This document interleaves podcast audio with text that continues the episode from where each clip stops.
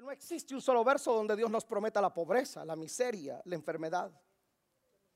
Todo lo contrario, Él promete sacarnos de esas condiciones. Nosotros somos los que nos hemos resistido a salir de ahí. ¿Cómo salgo de la escasez? Por favor, tome su Biblia en la mano. Tome su Biblia en la mano. Ahí tómela. Mírela así, mire. Y diga conmigo, me tomaré en serio lo que leo. Si el pastel te sale como dice el manual, ¿por qué la Biblia no, se, te tiene que salir como dice? ¿Sí me explico? Está ahí. Toda la prosperidad, en todo el sentido de la palabra económico, están aquí. Está aquí en la Biblia. Nosotros nos hemos, resistido a creer eso tan poderoso. Pero somos capaces de creer cosas. Mire, escúcheme. Mm, usted no salga porque le va a dar COVID. Pa, le da COVID. Mire usted, fíjese que, uy, no, cuídese porque así murió mi abuelito. Ah, y se deprime. Y cree y a los tres meses lo estamos paneando. Lo creyó. Y la Biblia que tiene siglos no es capaz de creerla. Juan 14, 12. Juan 14, 12. De cierto, de cierto digo. El que en mí cree, ¿cuántos creen en Jesús? El que en mí cree, las obras que yo hago, Él las hará también. Y aún mayores, porque yo voy al Padre. Eso nosotros, hasta ahí nosotros hemos sido buenos en eso. Uy, que yo voy a hacer mayores obras que el Señor, por supuesto, pásenme a los endemoniados que sea y los libero. Oro por los enfermos y se sanan. Esto es, esto es verídico. Jesús nunca sanó con la sombra, Pedro sí, hizo mayores cosas. Hasta ahí nosotros no tenemos problema. Mira el verso 13. Léalo por favor fuerte. Y Perdón, ¿cuánto es que tenemos que pedir? ¿Cuánto? ¿A quién se lo vamos a pedir? Todo lo que pidieres, ¿qué es todo? ¿Qué va incluido ahí en todo? La casa con piscina, con jacuzzi, el college para sus hijos, la beca, el carro para usted, para su esposa. Eh, todo está ahí. La green la residencia, todo está ahí. Todo, todo, todo. Ahí está todo. ¿A quién se lo vamos a pedir? Entonces, ¿por qué carambas, hijitos de mi corazón, a ustedes les importa lo que piense alguien que no se lo va a dar? Uy, ya estás pidiendo casa con piscina. No seas así. Conformate con ese apartamento que tenés. Ay, pero es que qué ambicioso sos. Ay, sí, ¿verdad? Sí, mira pidiéndole ya tú una Mercedes. Qué bárbaro sos. Solo adoralo. Ay, de veras es que tenés razón. Y uno dice, ay, pero ¿y caso que el compadre te lo va a dar? Pues. Mm, ¿Quién se lo va a dar? Yo le pido al Padre. Si el que tiene al lado ni a comer lo invita, entonces para que se preocupa de lo que piensa el que tiene al lado. No, y entra en calor muchachos.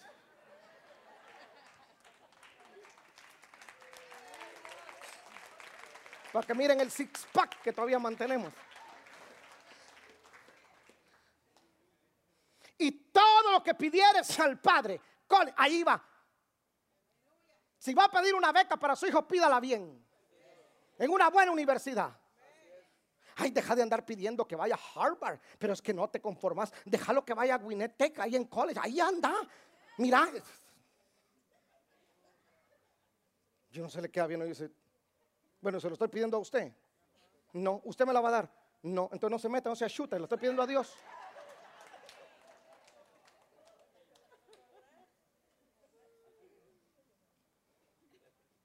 Pedir es bueno, ¿no? ¿Quién dice que pidamos? Jesús dijo, todo lo que pidan, yo me comprometo a que se haga. Todo lo que pidan. No hay, no hay, límites. Si usted no tiene más, es porque usted no pide. Pregúntele a sus hijos. Pregúntele a sus hijos si se han cansado de pedir. ¿Alguna vez, ¿Alguna vez sus hijos se han cansado de pedir? No. Si estos piden más que la res piden. Piden, hermano, y piden buenas cosas. ¿Ah? ¿O piden algo malo? No, ¿verdad? Todos lo piden de marca. Los zapatos de marca. Todo es caro. Dele algo chafa a ver si se lo acepta. ¿Ah? Mire pues, esto está poderoso. Esto está poderoso. Flaco, ven, ven acá. Ven, ven, ven vos, Colocho, ven para acá. Mire qué camisa. Mire qué zapatos. Mire qué pantalón. Eh, ¿Cuánto cuesta la camisa? Ah, ¿quién te la compró? ¿Y, y, y este pantalón? ella también. ¿Y por qué te compra esto ella? ¿Por qué? Porque se lo pide.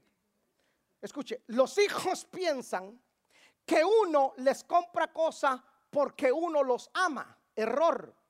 Yo no le compro a mis hijos, yo no le compro a mis hijos porque yo los ame.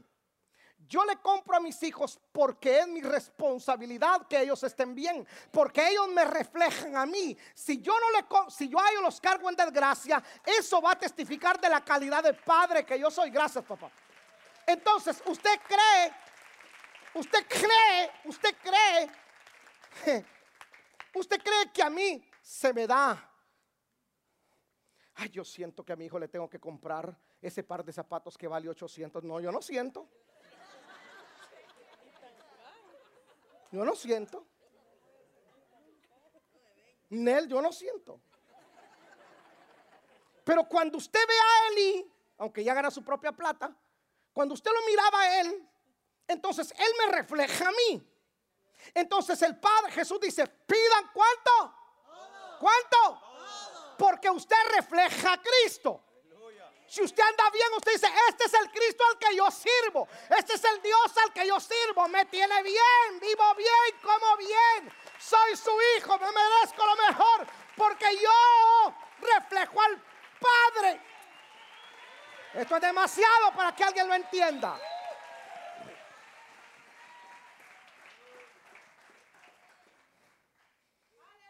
Y lo que pidieres al Padre en mi nombre, ¿qué dice?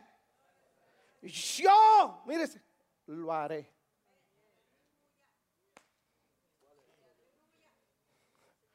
¿Cuál es el problema? Yo lo haré. Para que el Padre sea glorificado en el Hijo.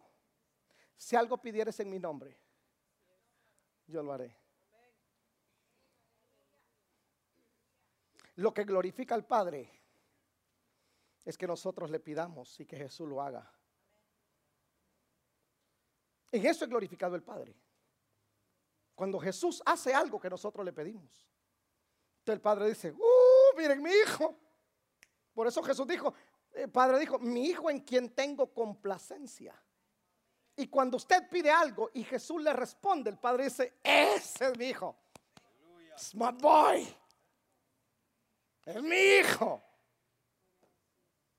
Todo lo que le piden, Él lo da. Dos extremos hay. Si yo le digo a usted, pídame, es porque yo tengo, ¿no? Dos extremos hay. Cuando yo estoy bien y alguien me pide y yo le doy, I feel good. Cuando alguien me da, I feel good. Pero ¿en qué extremo usted quiere estar? ¿En donde siempre tiene para dar o en donde siempre le dan? ¿Ah? Ah, es calidad regalar, es calidad dar. No, no se preocupe, ¿cuánto necesita? 100, vaya, tome 200, coma bien. Wow, qué rico. El otro ahí dice que milagro, sí, pero él sabe el mayor milagro se lo use. Más bienaventurado es. ¿Qué hago predicándole si usted ya sabe? Si conocemos el corazón del Padre, sabremos que no hay otra intención que darnos de lo mejor. Si tú reconoces que Dios es tu Padre, que no te cueste creer que Él quiere enriquecerte. Que no te cueste creerlo. Que Dios quiere prosperarte. Mire lo que dice Mateo 7:11. Mateo 7:11.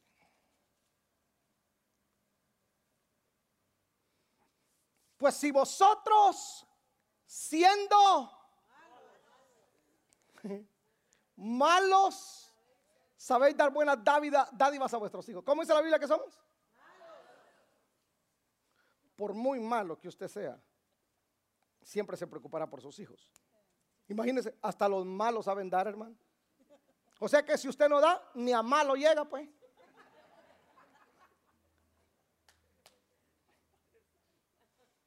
O sea, si usted no da, están mejor los malos que usted.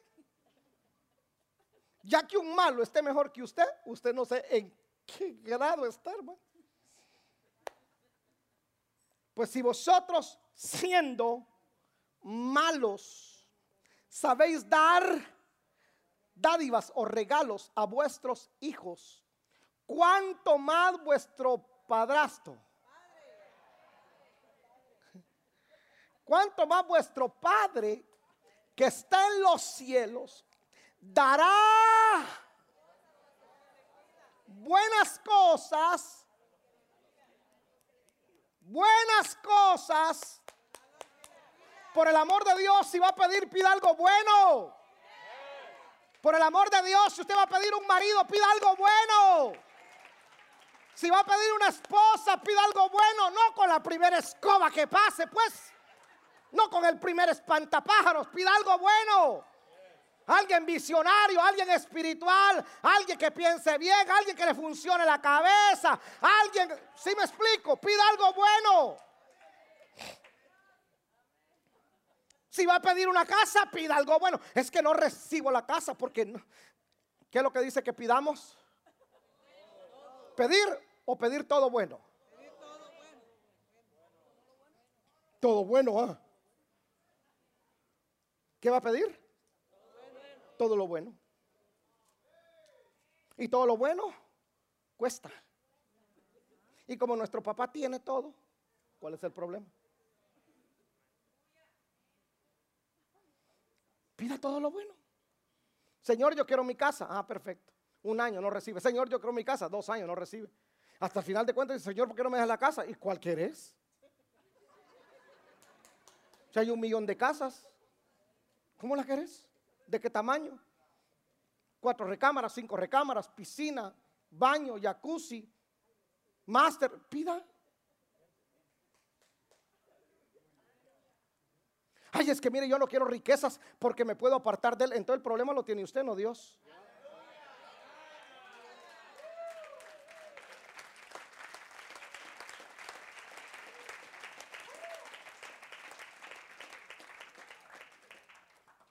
¿Va a pedir algo bueno? Yo siempre pido lo bueno. Se siente bien uno, hermano, sentarse a comer en algo bueno. Hermano, eso es bueno.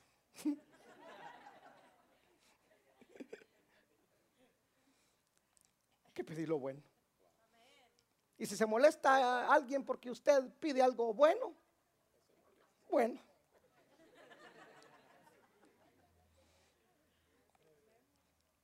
Pero si usted va a ir a orar, ya sacó tiempo para orar. Y en el tiempo de la oración, usted sabe que está delante del que se lo puede dar. Por el amor de Dios, avívese, aprovechelo. Porque si usted no pide, uy, hágase un lado, que yo sí soy bueno para pedir. Yo le pido. ¿Puedo seguir un poco más? Mire pues, Dios no promete enviarte los rollos, los manojos de billetes a tu casa. Porque nosotros hemos pensado que Dios es el ATM. Dios dice, pide todo lo que quieras. Perfecto. Deuteronomio 8, 18. Mire lo que dice. Deuteronomio 8, Sino que acuérdate de Jehová tu Dios, porque Él te da el qué? El poder para. Subraya en la Biblia poder y subraya ahí hacer. Pregunto, ¿quién le da el poder? ¿Quién tiene que hacer la riqueza? Señor, dame un millón de dólares. Dice el Señor.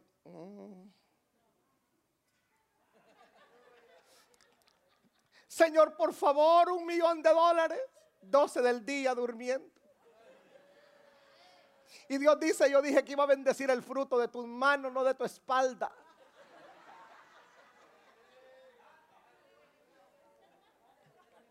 Porque yo te doy el poder. Se traduce como sabiduría, habilidad, inteligencia, ideas, creatividad. Por el amor de Dios, mire, aquí, aquí, escuche, acá, acá, acá adentro, a esto que usted le llama maceta a esto que usted le llama, a esto que usted le llama sunza, como le quiera llamar, aquí está todo el poder, la capacidad que Dios le dio, aquí está para que usted haga, haga, haga. Usted la tiene que hacer, pero Él le da la idea. Si me explico, algo se le tiene que idear.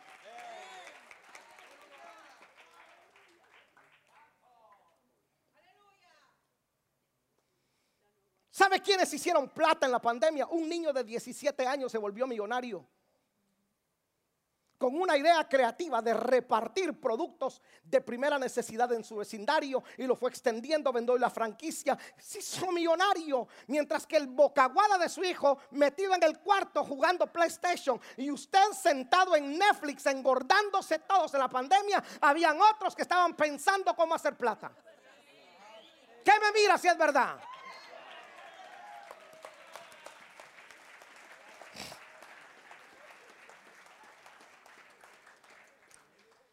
Porque yo te doy el poder. No se trata de Estados Unidos. Tremendo chasco se llevaron los que vinieron a Estados Unidos. uy, voy al país de las oportunidades. Allá me voy a hacer millonario. Voy a recoger plata. No se ha ido, lleva 20 años. No se ha ido para su país porque ni para el tique ajusta. Porque riqueza no tiene que ver con tierra. Hay gente en su país que está haciendo plata, no haciendo las cosas mal, sencillamente que han puesto a trabajar. Señor, dame una idea creativa. Ahí te va la idea. Yo voy a hacer la riqueza. Tú solamente dame la idea, Padre. Yo voy a hacer la riqueza.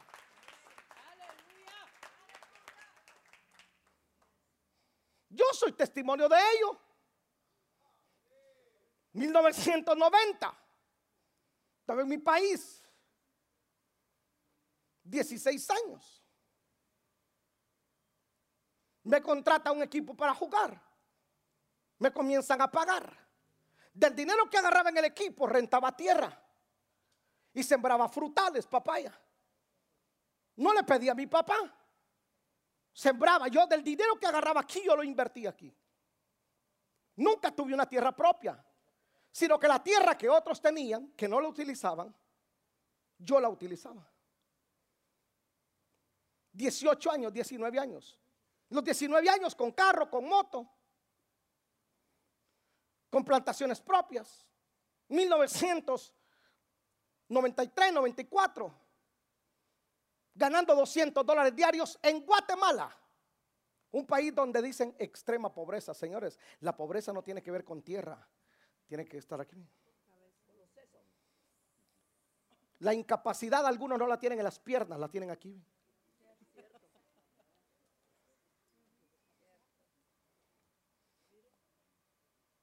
200 dólares diarios en Guatemala. Me vengo a Estados Unidos por desobediencia a Dios y obediencia a mi papá terrenal. Me dijo, vete para Estados Unidos, me vengo. Llego en el 96 aquí. Y cuando yo crucé Texas y vi todo lo amplio de Texas, las calles, y llegué a Houston, ahí, bueno, no llegué, sino que pasé. Y yo vi los edificios, yo en mi vida había visto edificios tan grandes, cuando iba a ver edificios en mi tierra, si lo único alto que yo miraba eran los árboles de coco. y miré los edificios grandes y miré este país tan grande, yo dije, Dios de la gloria, si yo no me hago millonario en Estados Unidos me mato. Si aquí todo es plata, dije. Todo es plata. 96. 97 recibo a Paola. Noeli. En una suite presidencial. En una king size.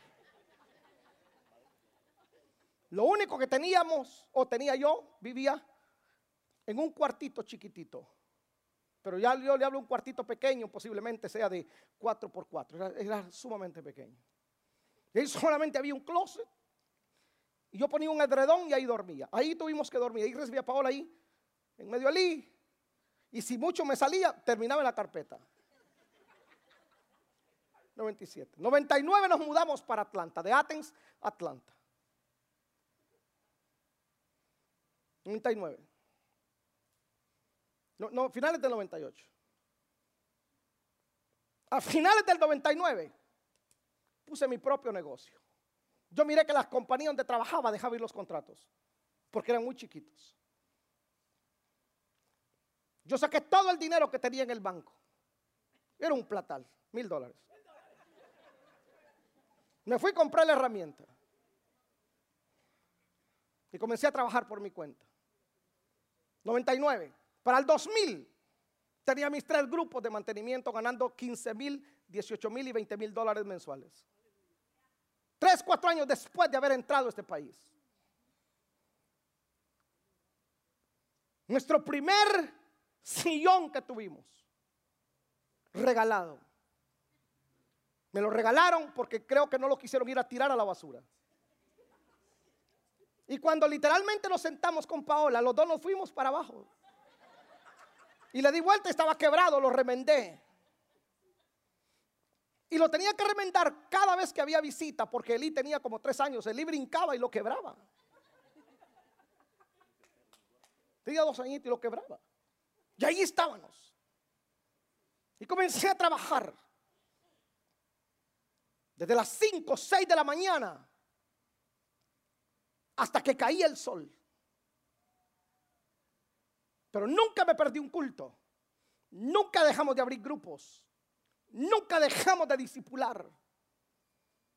Mi primer carro, Toyota Corolla despeltrado. 600 dólares. Ahí comenzamos. Ahí fue nuestro inicio.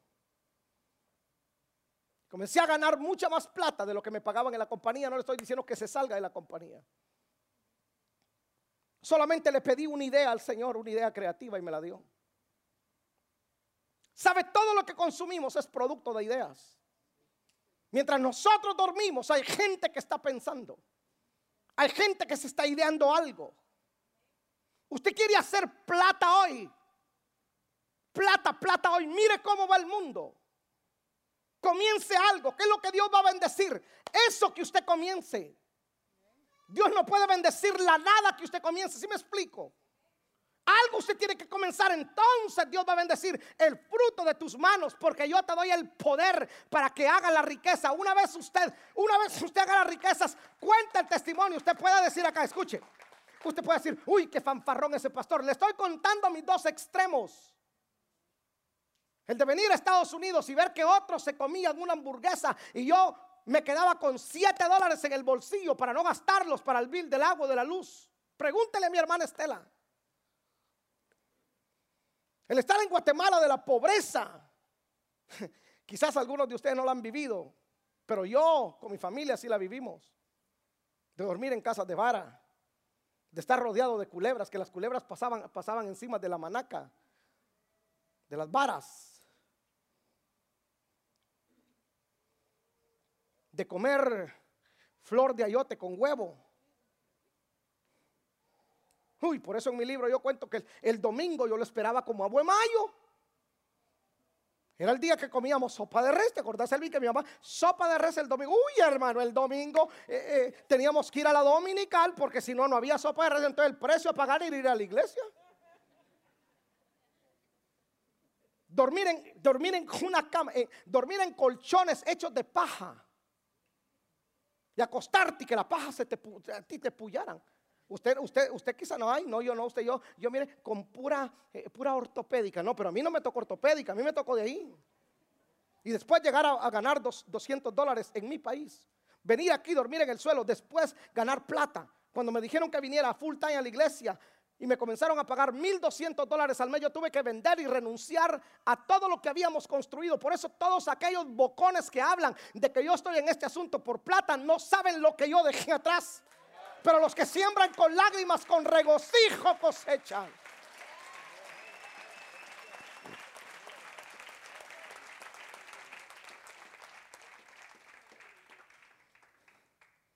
Yo te doy el poder, yo te doy la idea. Las riquezas de Dios están accesibles. Luis, párate ahí. Antonio, párate ahí. Selvin, párate ahí.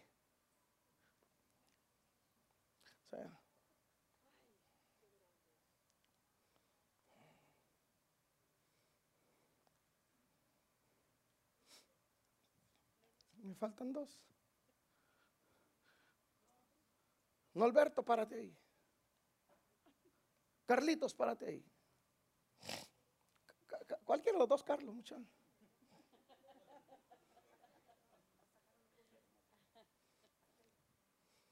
¿Qué nota Dios? El poder. Todo lo que la Biblia dice ahí es verdad. No hay nada que sea mentira.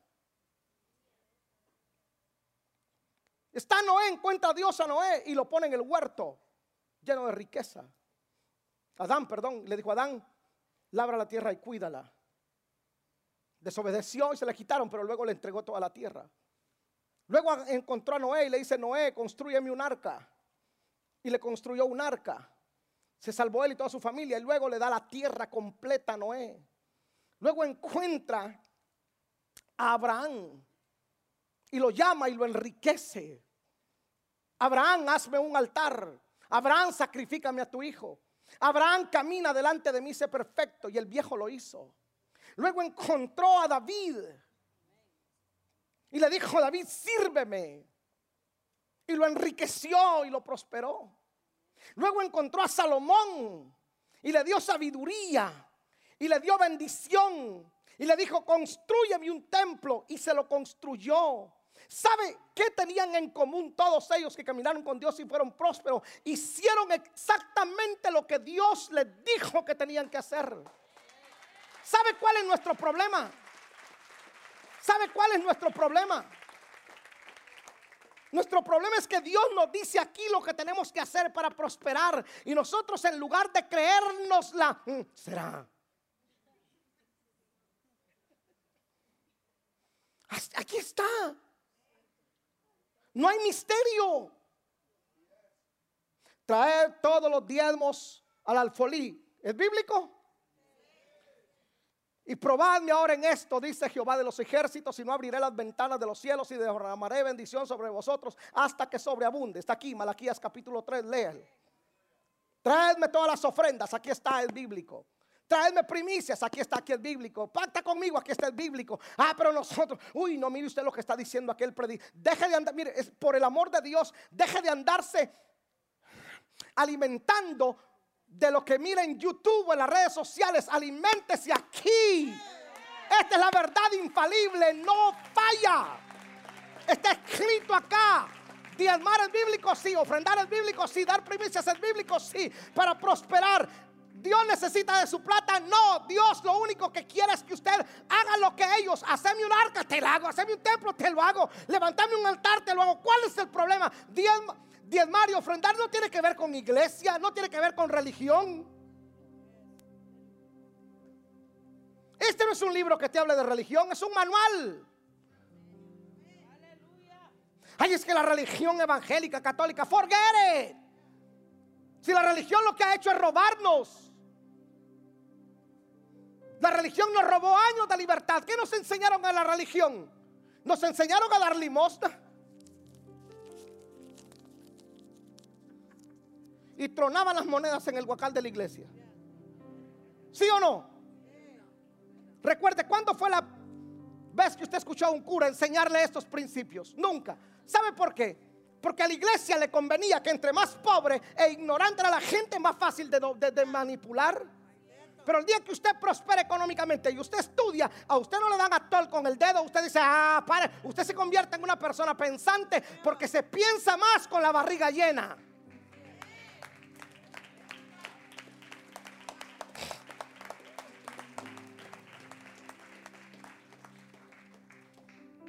Comillas, ¿sabe por qué detesto el comunismo? Dicho sea de paso, es diabólico. Porque solo los hijos del diablo que están en el gobierno, ellos tienen hasta baños de oro y la pobre gente se muere de hambre. Tienen que emigrar de un país tan rico como Venezuela por un desgraciado que no sabe pensar y que no mira por el bien de su gente. De la religión viene y te enseñan, no. Viene y dice, mire, eso del diezmo es del Antiguo Testamento. Perdón, yo no sé si es del Antiguo Testamento, no es del Nuevo Testamento. Yo, mire, yo no sé. Yo lo único que quiero es obedecerle a Dios usted. Porque no tiene que ver con religión, es un principio de obediencia. Te prometo que yo no te estoy enseñando esto por plata, a mí me da igual. De hecho, perdón, corrijo, yo quiero que tú seas prosperado como a mí me ha prosperado Dios. ¿A poco tú crees que no se siente bien? Después de recibir a mi hijo, a mi primer hijo, en un cuarto y dormir en el suelo. Después de ponerle a mi hijo pants de esos. Paola tuvo que romper una foto que cada vez que yo miraba una foto de él, yo me ponía a llorar, pues. Llorar porque era una miseria terrible. En una mesa, hermano, más vieja que otra cosa. Y ahora haberlo graduado, no deberle un centavo a la universidad, que ya le van a dar su casa en un par de meses, nueve la va a estrenar. ¿De qué que no se siente bien uno? Que yo no le voy a servir a mi Señor.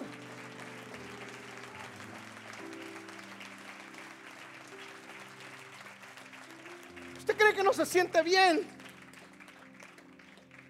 Que un muchacho que nació en pobreza en Nueva Concepción, Guatemala, ahora es un hombre próspero. Creo que se siente bien. Ese es mi deseo, que cada persona a la cual yo tenga contacto pueda prosperar. Porque si usted no cree en el mensaje de la prosperidad por usted, por el amor de Dios, créelo por tus hijos. Créelo por tus hijos. Para que a mis hijos nadie los avergüence como las vergüenzas que yo pasé.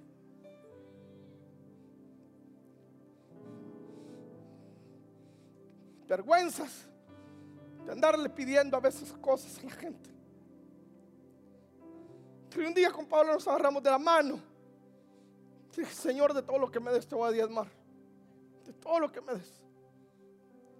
Y cuando me comenzaron a enseñar pacto, yo traje mi pacto al altar. Mi primicia y soy el primero en venir. Porque si Dios lo hizo con Salomón, David, Abraham, todo Dios lo hizo. ¿Por qué no lo puede hacer conmigo?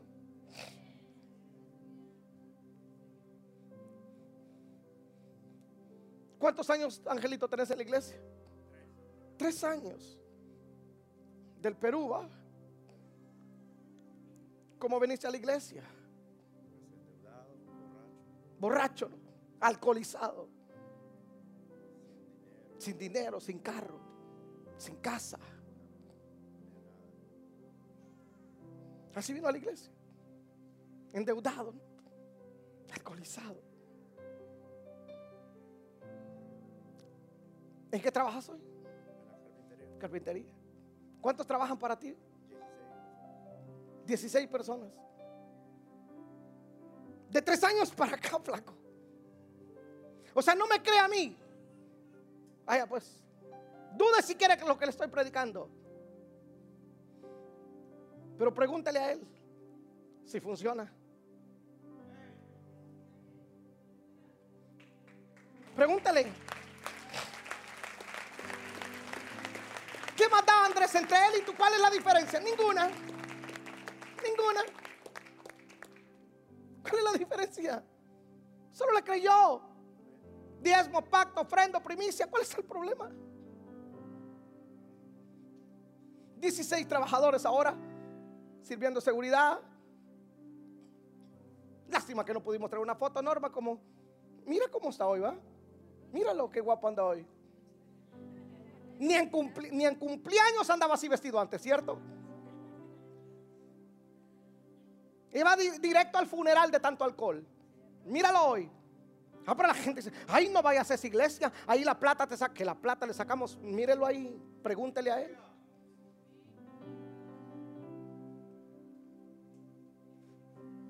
¿Cuál es la diferencia si Dios lo hizo con él? ¿Por qué no lo puede hacer contigo?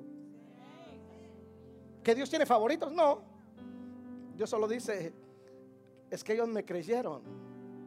Eso es todo lo que busco. ¿Qué hay que diezmar? Aquí está el diezmo, Señor. No hay problema. Todo lo que tú pidas, Señor.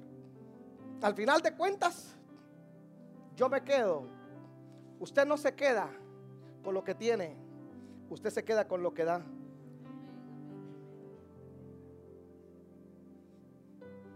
Veintiséis años después.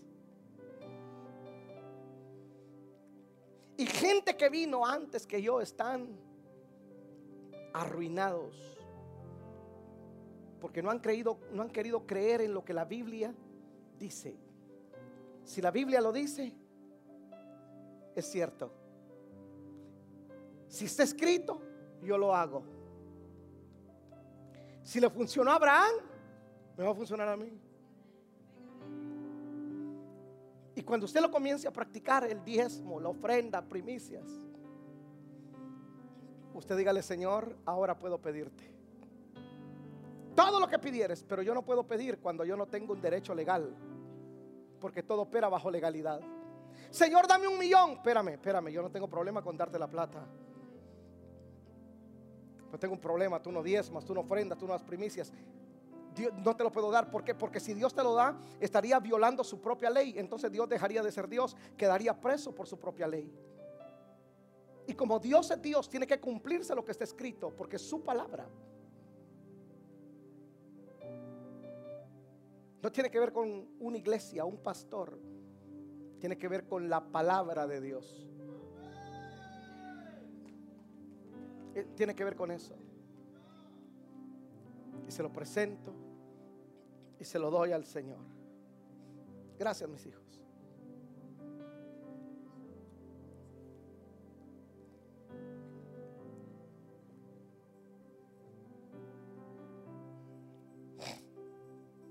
Se da cuenta que el problema lo hemos tenido nosotros en no tomar en serio la Biblia. Porque para nosotros la Biblia es un libro de religión. Está lejos de ser eso. La Biblia es un libro que nos habla de una familia real. De un rey y nosotros como sus hijos. Léala y hágalo. No tiene misterio. Oh, qué profundidad de mensaje. No, no tiene misterio. No tiene misterio. ¿Verdad que armar un mueble con el manual no es difícil? Lleva tiempo, pero lo arma. Cuando usted lo arma sin utilizar el manual, que usted diga lo hemos hecho, nos sobran piezas y las ponemos al revés. Y echamos a perder el mueble. Pero si lo hacemos conforme al manual, funciona. Solo tome el manual y hágalo. Y cuando lo presente, entonces usted cuando va a orar, suelte la petición. Pida lo que usted quiera. Porque usted tiene un derecho legal. No le van a decir que no yo comprobé que a mí todo lo que le he pedido al Señor me lo ha dado, excepto algo. Me lo daré en su tiempo. De ahí me lo ha dado todo. Todo. Excepto algo. Esto es entre él y yo una bronca que tengo con él. Que en su momento él lo hará. Pero ahí todo, todo, todo, todo. Porque yo oro desde una plataforma legal. Financieramente, yo no me complico. Yo oro desde legalidad. Y ahí no me va a decir que no. Me tiene que decir que sí. ¿Por qué le tiene que decir que sí, pastor? Porque estoy en legalidad estoy en legalidad. Si lo hizo, conmigo, lo puede hacer con usted.